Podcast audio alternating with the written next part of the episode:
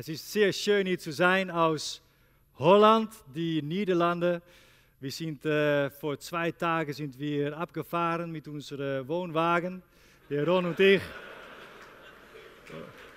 Ja. Und wir haben auf äh, die, die Parkplatz neben der Autobahn haben wir geschlafen und Schritt zu Schritt nach äh, Wiedenest.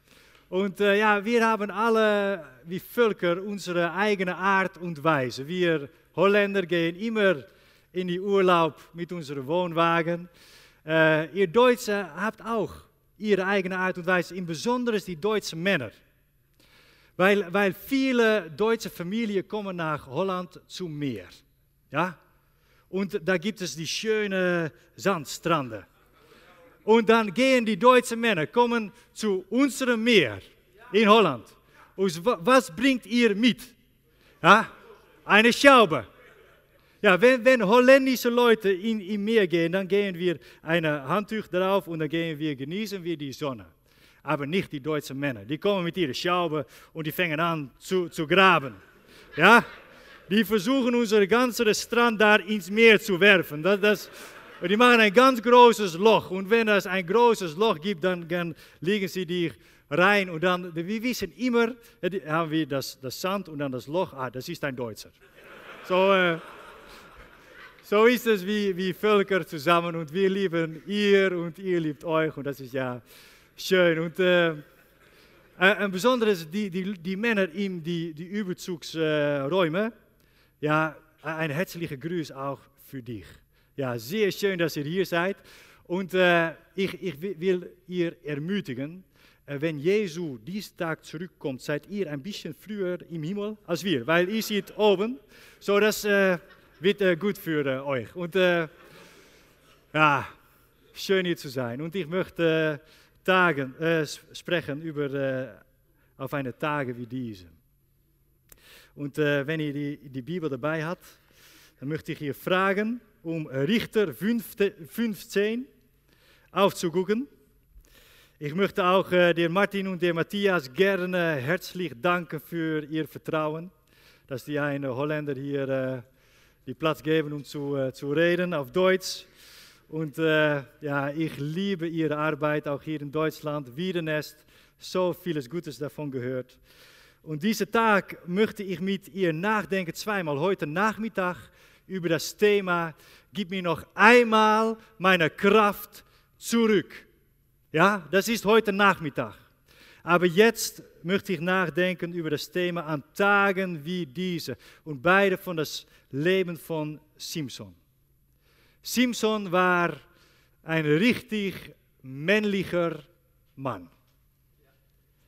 Er war ein Heiliger, die sich immer verliebt in die falsche Frauen. Er war ein Glaubensheld mit sehr großen Muskeln. Ein Kampf für Gerechtigkeit, die ins Bett bei einer Prostituee belandete. Er war ein, ein Mann. Ich glaube, ich, ich arbeite seit sechs Jahren sehr viel mit Männern und es gibt nicht viele Geheimnisse mehr im Herz und Seele von Männern.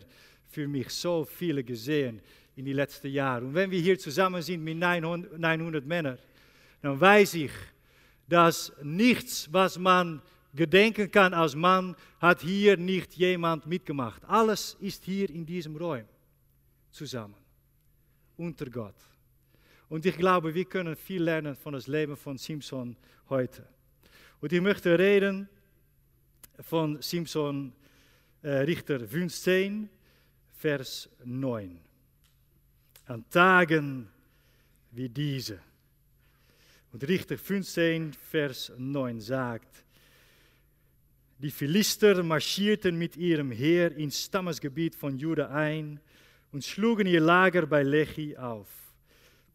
Die Bewohner von Juda fragten, warum zieht ihr gegen uns in den Krieg? Wir wollen Simson gefangen nehmen, erwiderten die Philister. Wir haben mit ihm eine Rechnung zu begleichen. Da gingen 3000 Judäer zu Feldspalte am Berg Etam und stellten Simson zur Rede. Warum hast du uns das angetan? Du weißt doch, dass die Philister uns beherrschen. Ich habe ihnen nur mit gleicher Münze heimgezahlt, was sie mir angetan haben, antwortete er. Die Männer von Juda erwiderten, wir sind hergekommen, um dich zu fesseln und die Philister auszuliefern. Schwört mir, dass ihr mich nicht umbringt, bat Simson. Sie versprachen, wir wollen dich wirklich nur fesseln und ausliefern. Auf keinen Fall werden wir dich töten. Nun ließ er sich von ihnen mit zwei neuen Stricken binden, aus der Felsspalte herausführen und nach Lechi bringen. Als die Philister Simson sahen, stimmten sie ein Triumphgeschrei an. Da wurde er vom Geist des Herrn ergriffen. Er zerriss die Stricke an seinen Armen, als wären sie angesenkte Bindfäden. Dann entdeckte er den Unterkieferknochen eines Esels, packte ihn und er schlug damit tausend Philister. Mit dem Kiefer des Esels mähte ich sie nieder, sang er. Mit dem Kiefer des Esels schlug ich tausend Mann. Danach warf er den Knochen weg. Seither heißt der Ort, an dem dies geschehen ist, Ramat Lehi, Kinnbacken Höhe. Simson hatte großen Durst. Er betete zum Herrn, ich habe für dich gekämpft und du hast mir diesen großen Sieg geschenkt, aber jetzt muss ich, verdursten und werde doch noch diesem unbeschnittenen Heiden in die Hände fallen. Da ließ Gott aus einer Bodensenke in der Nähe von Lechi Wasser hervorbrechen. Simson trank davon und kam wieder zu Kräften. Man nennt die Quelle daher En Hakore, Quelle des Rufenden. Sie ist noch heute dort. 20 Jahre lang führte Simson das Volk Israel, während die Philister das Land beherrschten.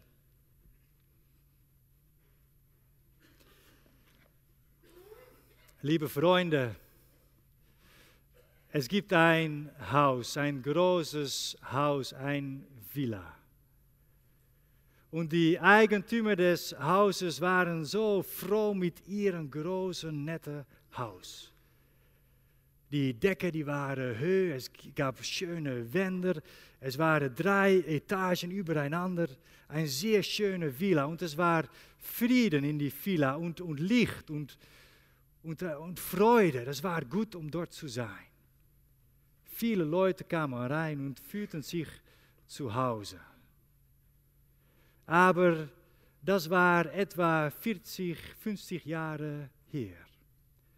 Die Villa ist noch immer da, aber jetzt ist alles anders. Die Eigentümer des Villas, die wohnen noch in das Villa, aber jetzt haben die nur zwei Zimmer, die die mieten auf die dritte Stockwerke irgendwo dahinten. Und viele neue Leute sind reingezogen. Und es gibt Lärm und viele Farben und viele verschiedene Sachen, die man will und macht. Und es gibt auch Wolkenkretzer danach, danach und, und Erweiterungen sind dabei gemacht. Und die ehemaligen Eigentümer, die fühlen sich Fremde in ihre eigene Villa. Und wenn ich rede über diese Villa, dann rede ich über Deutschland. Dann rede ich über Holland. Das etwa 50 Jahre her war es in Deutschland so ganz anders wie jetzt. Ja, wir hätten eine schöne Villa in Deutschland mit viele, viele Leute, die Gott angebeten haben, die in die Kirche gingen. Und es war klar, es war sicher, da war Frieden und Freude und man wusste, wie man Gott kennenlernen könnte. Und man, man nahm die Hut auf für, für die Pastor, für die Pfarrer. Er, ist jetzt ein witziger Mann, wer will Pfarrer werden? Aber jetzt, aber damals war es ein, ein, ein Mann von Statur. Aber viel hat sich geändert. Und viele neue Leute sind unsere Villa eingekommen. Und es ist alles Glas und Metall und Licht und Lärm und sehr viel passiert. Und wir wissen nicht genau, wie wir uns verhalten müssen wie christliche Männer in unserem eigenen Villa. Kennst du das?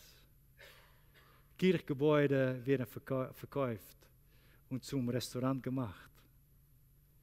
Junge Leute wollen nicht mehr in die Kirche gehen. Leute sagen, du bist verrückt, dass du etwas glaubst. Du, kommst Montag, kommst du wieder äh, auf deine Berufung und dann kommst du dort in dein Geschäft. Und dann fragen die Leute, was hast du letzte Wochenende gemacht? Und dann sagt sie, ja, ich bin, bin zum äh, Männertag gewesen. Oh, Männertag, was ist das? Was hast du dort gemacht? Ja, ich habe dort äh, gesungen. Gesungen? War, war es ein Fußballspieler oder etwas? Nein, nein, wir haben Lobpreis gesungen vor, vor dem Herrn. Ja, wir, wir haben zugehört vom Wort. Oh ja, und wie lange war dann die, die Andacht? Ja, das, das war etwa 40 Minuten.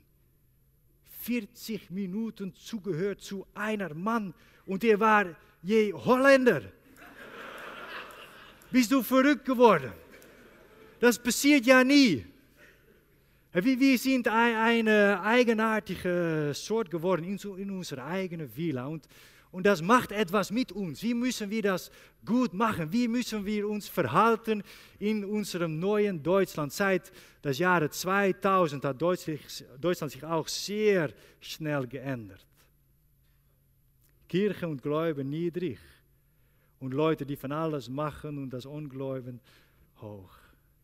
Wie müssen wir uns verhalten wie Männer? Und einiges, das wir machen können, ist, dass wir verwirrt bekommen. Dass wir unsere Identität verlieren und unsere Mut auch ein bisschen verlieren und nicht wissen, was wir machen müssen in dieser Welt und, und dann, dann ein bisschen uns schicken, in, in, wie, wie jeder das macht.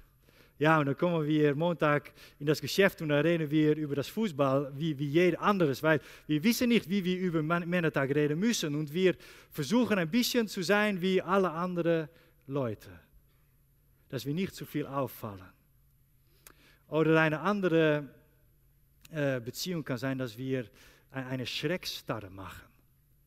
Dass wir uns zurückziehen in unsere Gemeinde und unsere Kirche machen wir zum Burger und wir sagen, hier äh, hinter dieser Mauer ist es feilig. Hier können wir beten und Lobpreis geben und mit den Kindern umgehen, aber draußen ist es gefährlich und wir ziehen uns zurück und wir warten, vielleicht macht Gott es noch je gut. Vielleicht haben wir noch je eine neue Erweckung in Deutschland und, und können wir wieder rauskommen. Weißt du, dies ist die Zeit von Simson die Zeit nach Josua, dass das Land erobert wurde. Aber jetzt war es schwierig. Vom Osten waren da die Ammoniten, die das Land äh, anfallten. Und vom Westen waren da die Philister. Und die Stamm Dan, Simson war ein Israelit von der Stamm Dan. Und eigentlich müsste die wohnen in das Land der Philister. Aber die Philister waren zu stark. Und die Daniten, die hatten etwas, die, die, die Beziehung von der Schreckstarre. Die Daniten hatten gesagt, wir ziehen uns zurück nach Norden von Israel und wir wohnen da, dort in die Bergen. Und wir machen da, äh, dort ein Burg. Und niemand kann bei uns kommen, wir sind veilig dort. Und die Philister, lasst das doch mal. Und die Ammoniten, lasst das doch mal. Und die Judäers, Hast du das gesehen? Die, die eine Satz, das, das steht da in Vers 11. Ein schrecklicher Satz, dass die Judäer zu Simson sagen, du weißt doch, dass die Philister uns beherrschen. Du weißt doch, dass Deutschland sich geändert hat, dass wir das nie wieder umziehen können. Du weißt doch, dass die Gemeinde von Christ in Deutschland verliert Du weißt doch, dass es alles übrig ist. Wir haben nur noch, was wir haben, so mach nicht zu viel Lärm. Mach nicht zu viel Spannendes, weil, weil wir müssen schützen, was wir haben. Und die Judäer sind ihre Identität verloren. Die Judäer waren die Königsstammen. Im Richter war das immer die Erste, die im Krieg gingen. Am Vor von der, von der ganzen Heerarmee, das war Judäa. Die waren mutig und kräftig. Aber jetzt sind die, haben die Angst bekommen. Sind die verwirrt bekommen. Die, die wissen nicht mehr, was die machen müssen, um, um zu leben wie Kinder des Königs. Und liebe Männer, in dieser Zeit von Verwirrung, in dieser Zeit von Schreckstarre, brauchen wir etwas von das Leben Simpsons.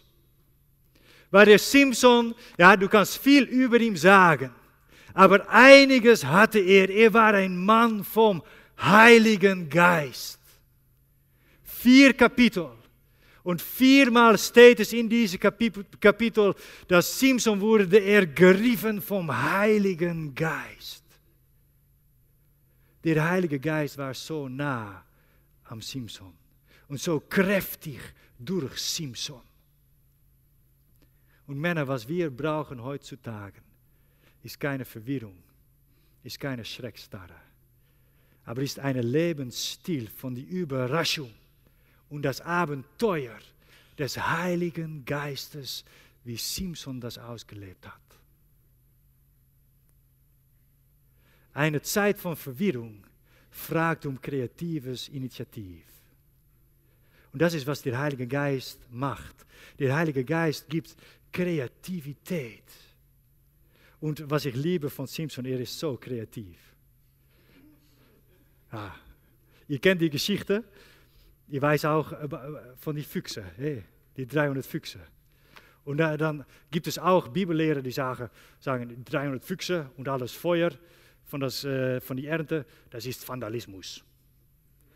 Ich sage nein, das ist kein Vandalismus, das, das war Kreativität vom Heiligen Geist. Ja, das meine ich. Weil 300 Füchse, das ist nicht irgendetwas, das ist etwas Besonderes. Der Simpson, er wusste, Gott hat mich geschaffen, um die Philister ein Schlacht zuzubringen. Er hat mich geschaffen, um die Israeliter zu leiten, zu richten. Und wie kann ich das machen, dass ich auf, auf einer Seite mein Volk, die Israeliter, inspiriere mit neuem Mut und auf die andere Seite auch die, die Philister Schlacht zubringen können. Und da kam er auf das Idee von die Füchse. Und dann hat er gedacht, ja, wenn ich Füchse mit, mit Feuer an die, die hin äh, von die Stütze, Schwanze, ja, Schwanze, von die äh, Feuer an die Schwanze von die Füchse durch die Ernte, ja, dann haben wir Feuer.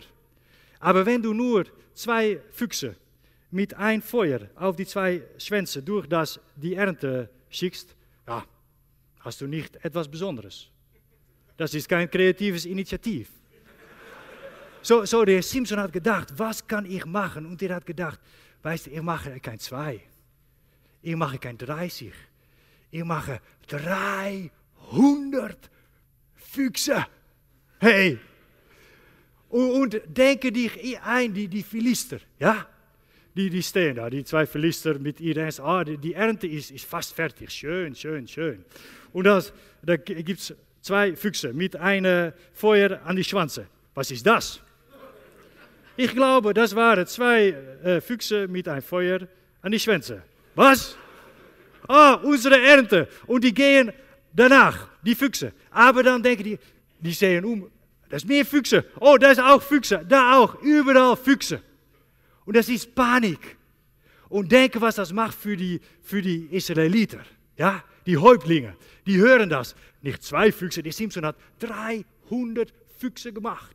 Ha, ha, ha, ha. Die Philister, denk mal ein, was das passiert. Und die Häuptlinge mit ihrem Mantel hoch zu die anderen Zelten und zu die anderen Hütten. Hast es gehört? Und die kleinen Kinder, inspiriert. Simpson, 300 Füchse. Ja, die haben da Gläuben gelernt. Die haben da gelernt, was passieren kann durch, durch Heiligen Geist. Und ja, ich sehe Männer, die, die denken noch immer, ja, Füchse. Weißt du, wie schwierig es ist, um eine Füchse zu fangen? Ja, nur eine Füchse. Ich werde das dir erzählen. Was eine Füchse. Was du brauchst. Das erste, das du brauchst, ist, ist eine Taranzug. Taranzug, ja? Grüne Kleider für den Wald. Das niemand, du, du, du, die Füchse kann du nicht sehen. Grüne Kleider. Und du brauchst ein Netz, ja? Du hast das alles gekauft und angezogen, du gehst im Wald mit den Netzen. Zwei, du brauchst ein Füchse zu finden, um ihn zu fangen. So, du gehst im Wald, ja, du bist im Wald und nach Stunden findest du eine Füchse. Das dritte, das du brauchst, ist, dass du die, die Füchse dich nicht duften kann. Ja? So, du, du musst äh, denken von, von die Luft, die Wind. Wo kommt die? Ja, dass ich dort stehe, dass die Füchse mich nicht duften kann. Und dann bist du auf die richtige Seite. In die Zaranzug gehst du hin mit deinem Netz sehr leise, sehr vorsichtig. Und dann, ja, da ist die Füchse, die ist schon nah. Dann, was man dann machen muss, mit einer fließenden Bewegung. Ja? Ist sehr wichtig. Das, das muss fließen. Da versuchst du das Netz über die Füchse, Füchse zu bekommen. Und wenn das klappt, dann holst du das Netz zusammen, gehst du zu Hause, hast du ein Fuchs. Wenn das nicht klappt und der Fuchs runterkommt, dann musst du sich, dich beeilen für dein Leben. Ja? Und hast du null Füchse. Und dann muss alles wieder 300 Füchse. Und liebe Männer, die Gemeinde von Deutschland, die Gemeinde von Jesus Christus braucht Strategien, kreative Initiatieven von 300 Füchse. Ja, dass ihr zusammensitzt mit, mit eurer Gemeindeleitung, mit euren Ältesten und euren Männern und dass du sagst, ja, was wir brauchen, um unsere Stadt zu erreichen, ist nicht etwas, das wir je gemacht haben. Wir brauchen etwas, das die, die Leute sehen, dass die Kinder darüber sprechen. Etwas, das, das von Jahren bis Jahren wieder erzählt wird. Ja, weißt du noch, die Gemeindeleitung damals, die haben gemacht 300 Füchse und die, das Gelächter und die Freude, die das gemacht hat, um zusammen etwas für Gott zu machen. Diese Zeit bietet um kreatives Initiativ. Ein paar Jahre her war ich, studierte ich. Ich habe zwei Sachen studiert, Kommunikationswissenschaft und äh, Theologie. Und ich war, äh, kam an Universität auf meinen 18. Geburtstag und ich spielte sehr viel Volleyball. Und ich war auch äh, ziemlich gut von Volleyball, so ich kam zum ersten Mannschaft von der Universität.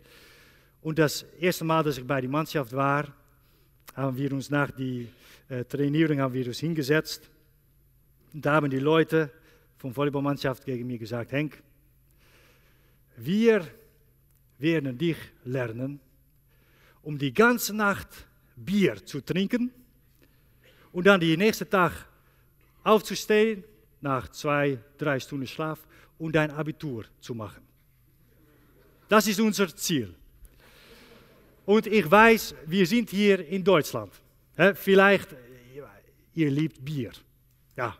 So vielleicht, dass es hier in Wiedenest immer passiert. Da kommt ein Theologiestudent bei de Martin und die erste Woche sagte Martin, wir werden dich trainieren hier, um die ganze Nacht Bier zu trinken. Und dann die nächste Morgen machst du das Theologie-Abitur.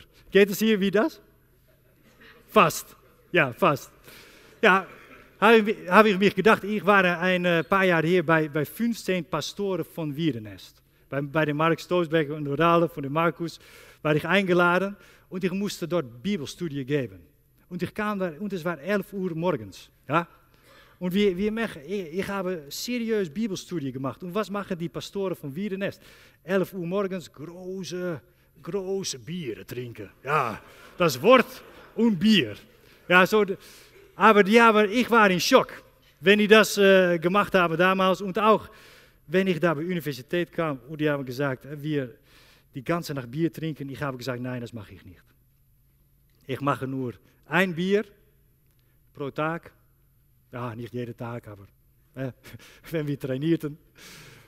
Und dann ist es klar für mich. Äh, und was ich da, da gesehen habe, das waren richtige Heiden am Volleyball dort.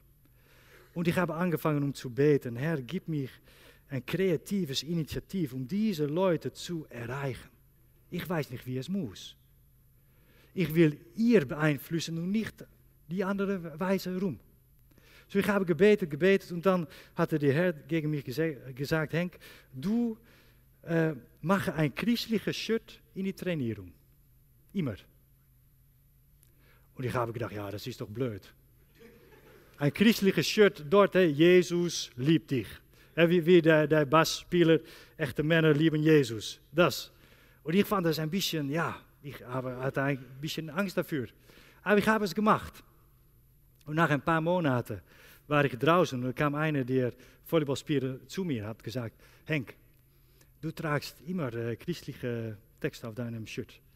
Ja, Er sagt, kannst du mir erzählen, wie ich Jesus kennenlernen kann? Ich habe gesagt, ja, natürlich, komm zu meinem Haus. Und ich kam zu meinem Haus, ich habe alles erzählt von das Evangelium. Er kam zu Christ. Und er war so voll Begeisterung. Er hat gesagt, wir müssen die ganze Volleyballmannschaften von unserem Club müssen wir erreichen mit das Evangelium. Ich habe gesagt, ja, aber wie machen wir das?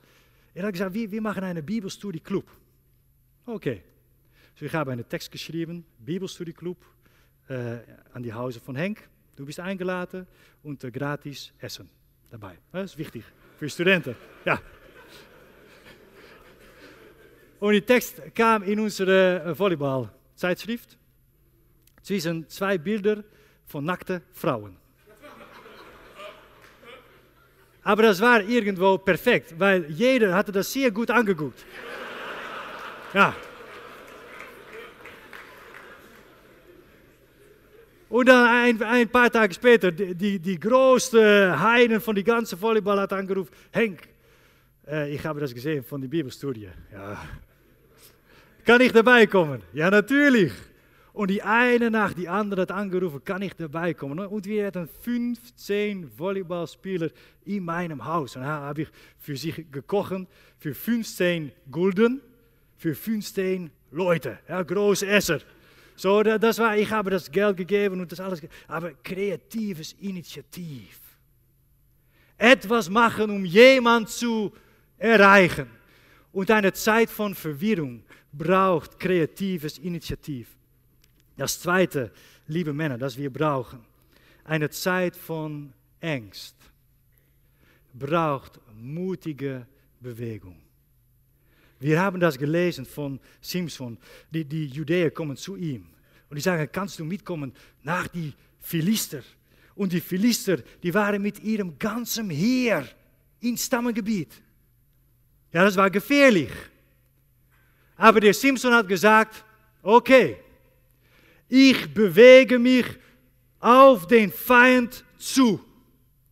Und ihr könnt mich binden. Ich lasse mich führen. Aber ich gehe auf den Feind zu. Ich ziehe mich nicht zurück, weil eine Zeit von Angst braucht mutige Bewegung. Der Heilige Geist kann, kann nicht steuern, wenn du stillstehst. Aber wenn du bewegst, dann kann der Heilige Geist vieles machen. Ja, unsere Gemeinde, ich habe schon ein kleines davon erzählt. Dies ist eine der Grundprinzipien von unserer Gemeinde, um, um immer zu bewegen. Wenn wir bewegen, kann Gott kräftig arbeiten. Ja? Letzte, letztes Jahr, 2013, 13, hätten wir 3000 Besucher von unseren Gottesdiensten und zwei identische Gottesdienste. Und da haben wir gesagt, wir machen Weihnachten zu etwas Besonderes. Diese Weihnachten machen wir sieben identische Gottesdiensten hintereinander, innerhalb 24 Stunden, für 10.000 Leute. Und das war Weihnachten 2013.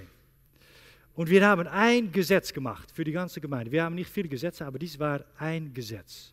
Wir haben gesagt, es ist verboten, um jemand einzuladen, die schon in die Kirche geht. Ja? Wir, wir haben gedroht mit das Feuer vom Hell. Hör, wenn du das machst, machen wir nicht. Nur Leute von draußen die Kirche. Das heißt, du musst anfangen mit beten. Weil wie, wie, wie macht man das? Wie fängt man ein Fuchs? Ja. Ja, man muss beten, man muss einladen. Und wir hatten sieben identische Gottesdienste für insgesamt 10.000 Besucher Platz. Haben wir gemacht. Und dann war es Weihnachten und wir hatten insgesamt 7000 Besucher in die Weihnachtsgottesdiensten. Das heißt, etwa 4000 Leute, die nie in die Kirche gehen.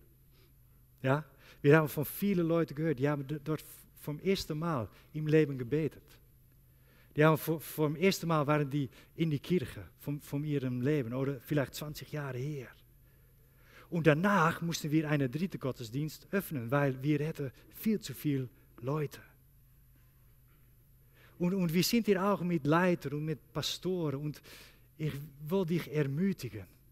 Ja, wir brauchen das, dass wir als Gemeinde in Bewegung bleiben. Eine ängstliche Zeit fragt um Bewegung. Und ja, das ist auch ängstlich. Sieben Gottesdienste. Was, wenn niemand kommt? Dann haben wir sieben leere Gottesdienste. Ja, das, das, aber wir haben den Schritt gemacht. Wir haben gebetet, Vision gepredigt. Und zusammen sind wir dafür gegangen. Und das war eine kräftige Wirkung vom Heiligen Geist in unserer Gemeinde. Wir brauchen Bewegung, auch wenn wir nicht wissen, wie es geht. Ja, und was ich dann liebe, äh, lese mal Vers 14. Als die Philister Simson sahen, stimmten sie ein Triumphgeschrei an.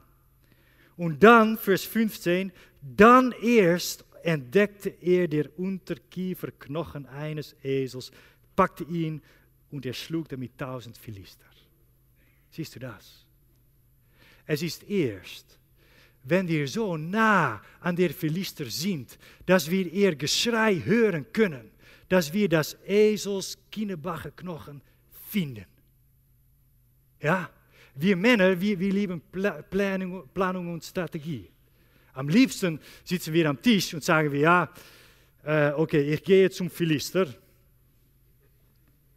Ja, aber ich will genau wissen, was machen wir, wenn wir die Philister sehen?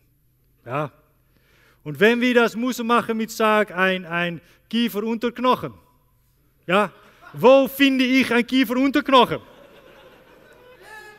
Ich kann doch nicht ohne Kiefer unter nach die Philister. Ich weiß nicht, was ich machen muss. Ja, wir lieben Planung und Strategie. Aber es ist erst, wenn Simpson so nah an die Philister ist, dass ihr das Triumphgeschrei hört, dass der Heilige Geist ihr das Kiefer unter Knochen zeigt. Und dass ihr das, das, das packen kann und dann, dann fängt es an, wie wir Simpson kennenlernen haben, ja, wie ein richtiger Kämpfer. Ja, Simpson der Kämpfer. Ja, Männer, wir kämpfen anders als Frauen. Ja. In Holland, ich denke auch in, in Deutschland. Zum Beispiel, wenn eine Frau durch das Haus läuft und sie schlägt ihre Zehe in die Tür. Ja, au, oh. was macht die Frau? Oh, die, macht, die macht Liebe zu ihrer Zehe. Oh, liebe Zehe, ja, mein Zehe tut, tut weh und äh, das ist äh, arme Zehe. Ein Mann läuft durch das Haus, er schlägt sein Zehe in die Tür. Was macht die Mann? Du blöde Tür, machst du das noch einmal, dann werf ich raus. Mach das, das ist dein Mann. Wir sind verschieden. Und, und hier sehen wir Simpson, ja, mit den Kiefer unterknochen und er geht los. 1000 Philister. Und das, ja, gibt es auch Bibellehrer, die sagen, ja, das ist Mord, das darf nicht. Ich verstehe es nicht. Es war die Auftrag von Gott, die Philister einen Schlag zuzubringen. Und wenn Gideon mit 300, 135.000 fremde Soldaten überwinnt, da, dann applaudieren wir. Wenn Simpson es alleine macht, dann sagen wir, oh nee, das ist mit einer Kiefer unterknochen, das ist Mord. Er macht genau das, was Gott ihm aufgetragen hat. Und er ist die Erfüllung von Prophezei. Weil beide Mose und Josua, die haben, haben profitiert. Es gibt ein Mann, er wird kommen, dass die Zeit kommt, dass einer alleine 1000 erschlägt. Und das ist die Erfüllung von Prophezei. Und Männer, wenn wir kreatives Initiativ haben, wenn wir die Mut haben, um in Bewegung zu kommen und, und Erst wenn wir das Geschrei von Philister hören, das Kiefer unter Knochen finden, dann passiert es, dass wir die Erfüllung von Prophezei werden. Dass wir das mitmachen. Ja, ich arbeite auch beim, beim vierten Musketier. Sechs Jahre her haben wir das gegründet. Und ich war damals Pastor und ich war auf einem einsamen Platz in meinem Leben. Ich hatte meine Freunde zu wenig äh, Liebe und Andacht gegeben und das war äh, ja, ein bisschen weg, verloren. Und ich war einsam, fühlte ich mich immer geben Und wer sorgte für mich? Und ich habe darüber geredet mit, mit meiner Frau. Und die hat gesagt, Henk, du musst etwas Schönes machen mit Männern. Nicht, nicht etwas drinnen, aber etwas draußen. Und ich hatte gerade das Buch gelesen, Die drei Musketiere. Und das Buch ist über die vierte Musketier, D'Artagnan. Und er hat sein Träum, um ein Musketier, ein Diener des Königs zu werden. Und das habe ich geliebt. Und ich habe drei von meinen besten Freunden eingeladen. Zwei waren Pastoren, einer vom Geschäft. Und sie kamen zu meinem Haus. Und ich habe gesagt, werden wir eine Mannenbewegung anfangen? Wir nennen es vierte Musketieren, weil wir, wir, wir werden Diener des Königs sein. Und wir fangen an nicht mit, mit Sitzen und Zuhören. Das ist auch super. Aber wir machen etwas draußen mit Abenteuer. Und wir sehen, wie es geht. Okay. Und unser Plan war, wir machen das einmal. Ein Fuchs. So, wir haben angefangen und die ersten 100 Leute, 100 Männer, kamen fast alle von unserer Kirche. Waren alle meine Schäflein. Eh? Schäfer. So, ich war die Hirte, die Schäfer. Wir waren dort und die haben mich alle vertraut, das ein schönes Wochenende wird. Ich habe gesagt, komm mit. so, wir waren dort. Ah, es war, es war schwierig. Es war anders dan wir erwartet haben. Eerste zwölf Stunden waren super, aber danach alles ging falsch. Und die, die zweite Morgen, ich ging äh, zu die Zelte, um die Männer zu ermutigen. Und ich kam zu einem Mann von unserer Gemeinde, ein Mann von 50 Jahren alt. Und, und er lag am, am Knien und Hände in, die, in das Zelt und er, er weinte. Wie dies. Und das war nicht, weil er berührt war vom Heiligen Geist das war nur Elend. Und ich habe gedacht, dieser Mann von 50 Jahren von meiner Gemeinde, mein, mein Schaf, und wie mache ich das? Und ich habe das dort gesehen, ich habe dort gepredigt. Und dann, dann haben äh, Männer spontan übergegeben. Hey, auch neue Wirkung. Ich, ich habe auch mitgemacht, haben wir gepredigt mitten in Nacht. Und dann fallen die Leute spontan im Schlaf mit de, die Kopf ihm äh, Kuh fladen. Ja. Und das waren sehr viele von diesen Sachen. Aber was ich dort gesehen habe, was Gott gemacht hat in die Leben von die Männern, und was da rauskam von die Streit mit die Finsternis, von die Streit mit Pornografie, von die Vaterwünde, von die, die Unabhängigkeit von Gott, das ist so ein großer Streitpunkt in Männer. Und ich habe dort gelernt, es gibt Sachen im Leben eines Mannes, die nicht, äh, die nicht äh, gelöst werden mit einem Gottesdienst. Die sind zu tief, um gelöst zu werden mit einem Männertag oder einer Konferenz. Es gibt Sachen im Seele eines Mannes, da brauchst du einen Kampf.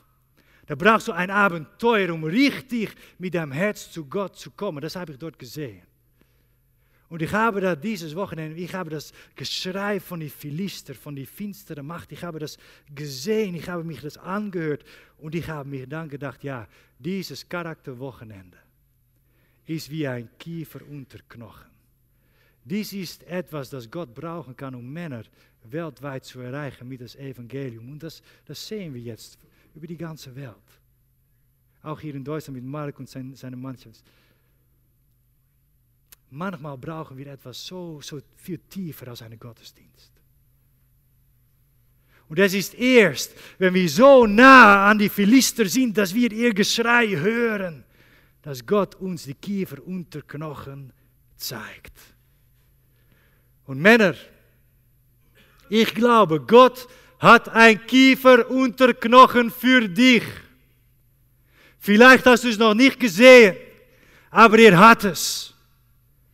Und du möchtest vorgehen, vielleicht in Seelsorge. Du möchtest etwas machen in Männerarbeit. Du möchtest etwas machen für, für Kinder oder für Jugend oder in das Geschäft. Und du weißt noch nicht, wie kann ich die Philister, die Finsternis bekämpfen. Wie kann ich Sieg machen für Gott? Du hast es noch nicht gesehen, aber wenn du in Bewegung kommst, so nah, dass du das Geschrei der Philister hört, da liegt das Kiefer unter Knochen für dich. Gott hat es hingelegt. Bist du alt? Bist du jung?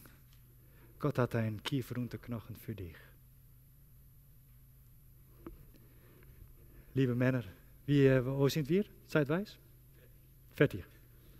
Zwei, zwei Minuten? Um das, ja? Zwei Minuten. Liebe Männer, ich möchte gerne für euch beten. En besonders für Heilige Geist. Was wir brauchen, ist die kreative Impulse vom Heiligen Geist. Ist die Kraft vom Heiligen Geist. Ist die Mut, um, um zu bewegen zu die Philister vom Heiligen Geist. Und es gibt hier Männer, und du bist hier gekommen vielleicht in Verwirrung. Du bist hier gekommen vielleicht mit Schreckstarre, Angst. Du weißt nicht, wie es weiter muss. Und du bist hier heute, weil Gott will dich segnen mit Heiligem Geist. Und ich möchte für dich beten. Und ich will beten und wenn es für dich ist, dass du weißt, ich brauche Heilige Geist. Herr Gott, bitte ergreife mich, ergreif mich mit Heiligem Geist wie, wie Simson. Um etwas für dich zu machen in diesen Tagen, in dieser Zeit. Dann möchte ich fragen, ob, ob du während das Gebet, während hat die Augen zu, deine Hände hoch machst, wie ein Zeichen zu Gott. Ich habe Durst vom Heiligen Geist. dann möchte ich für dich beten, dass Gott dich führt mit Heiligen Geist. Ja? Lass uns beten.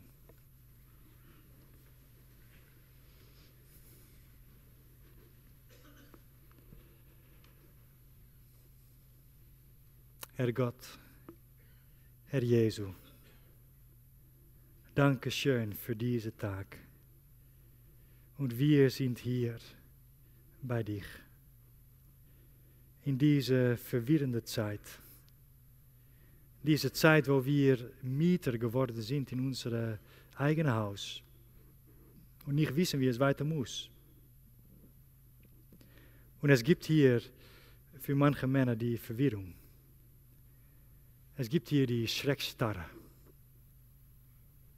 Und irgendwo versucht du es gut zu machen, aber du brauchst die Heiligen Geist für neue kreative Initiative. Für die Mut, um zu bewegen zum Feind. Du brauchst offene Augen, um deinen Kiefer unter Knochen zu finden. Und wenn du das brauchst, die Heiligen Geist, dann möchte ich für dich beten. Dann bitte hebe die Hände hoch. Hebe die Hände hoch, wenn du das willst. Du sagst, oh, ich, ich habe Sehnsucht zum Heiligen Geist. Ich will so viel mehr vom Heiligen Geist. Ich brauche Heiligen Geist, auch in die anderen Räume, Männer, wenn es für dich ist, auch dort. Es ist für Gott die Hände hoch, ja. Oh Herr Gott, ich bete für diese Männer. Du siehst unsere geöffnete Hände.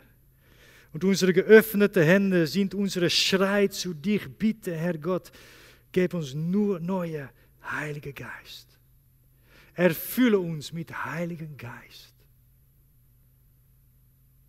Herr Gott, wir beten, dass in die Verwirrung, dass du dort kreative Initiatieven gibst. Herr Gott, wir beten, dass in die Schreckstarre, dass du mutige Bewegung gibst. Herr Gott, wir danken dich, dass du eine Kieferunterknochen irgendwo hingelegt hast, auch für all diese Männer. Und ich bete dich zu, dass du die Kieferunterknochen findest. Genau auf das richtige Moment.